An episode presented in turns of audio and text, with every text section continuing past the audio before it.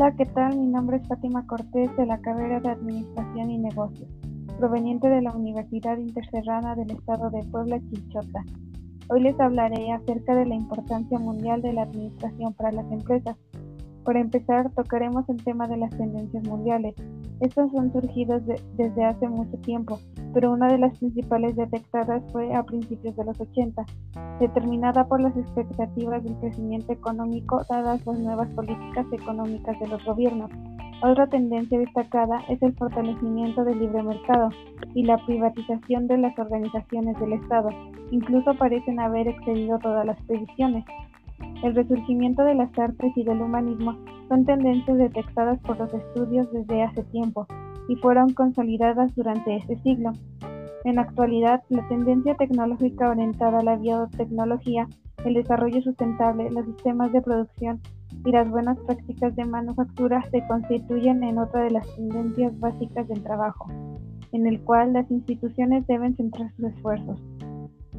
En lo económico, el cambio tecnológico y su correlato globalizador están generando una profundización de los vínculos de dependencia de los países atrasados respecto a los industrializados en los que se concentra el avance técnico, aumentando las desigualdades entre ambos tipos de países e incrementando las disparidades en, en la distribución del ingreso dentro de las sociedades de las naciones de la periferia.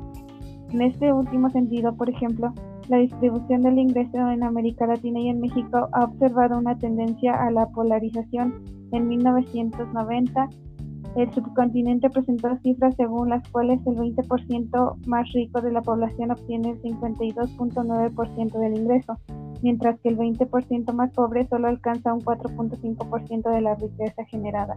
La actual tendencia que muestran los países es hacia la globalización económica, social, política y cultural, proceso por el cual los países promueven cambios en sus formas de organización y se integran en bloques económicos regionales que tienden a convertirse en fuerzas económicas y políticas.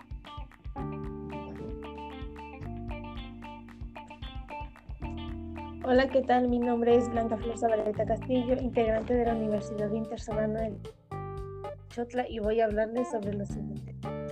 El estudio de las organizaciones en México se ha caracterizado tradicionalmente por la ultimación de esquemas teóricos generados en los países industrializados cuya correspondencia con formaciones sociales diferentes y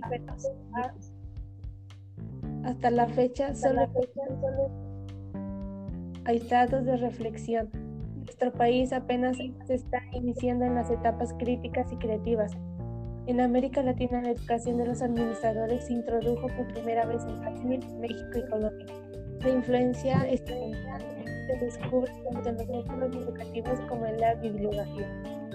El retraso entre México se debe a la todavía agrícola, la concentración del poder económico en pocas familias y el reforzamiento del control familiar en las organizaciones económicas.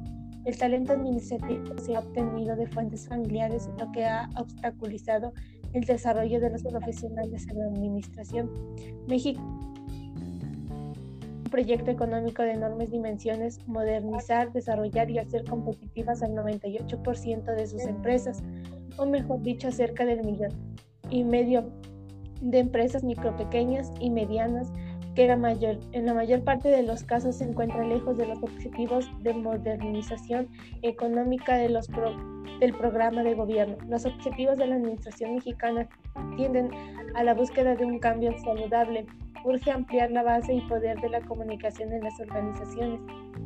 Para la administración moderna es necesario dirigir la teoría administrativa y la organizacional hacia menor, menor dirigido, tomando como base que en los últimos 20 años hemos pasado del crecimiento al crecimiento y a la decadencia económicos. El consenso a la diferencia y el conflicto sociales. Por lo tanto, los retos actuales para el administrador profesional son los impredecibles de la conducta humana, la escasez de los recursos humanos y materiales. La labor en la sociedad de la teoría organizacional y la práctica administrativa donde sus orígenes ha sido de servicio en cuanto pone sus conocimientos al servicio de las empresas y del Estado para que mediante la aplicación de los mismos se logre una mayor efectividad. Igualmente en su labor cumple una función social, puesto que si consideramos que los recursos siempre son escasos, sobre todo en un país en desarrollo como el nuestro, y que lograr su mejor aprovechamiento se traduce en, en último término en mayor producción, mayor desarrollo y mayores oportunidades de trabajo. Para concluir, la importancia del contexto mundial de la administración de las, para las empresas mexicanas debe tomarse en cuenta para que las organizaciones puedan irse actualizando económicamente y puedan adaptarse a los cambios siguiendo las tendencias de otros países, teniendo en cuenta que también es importante que cuenten con líderes visioneros que no solo acepten los errores, sino que hagan algo para solucionarlos.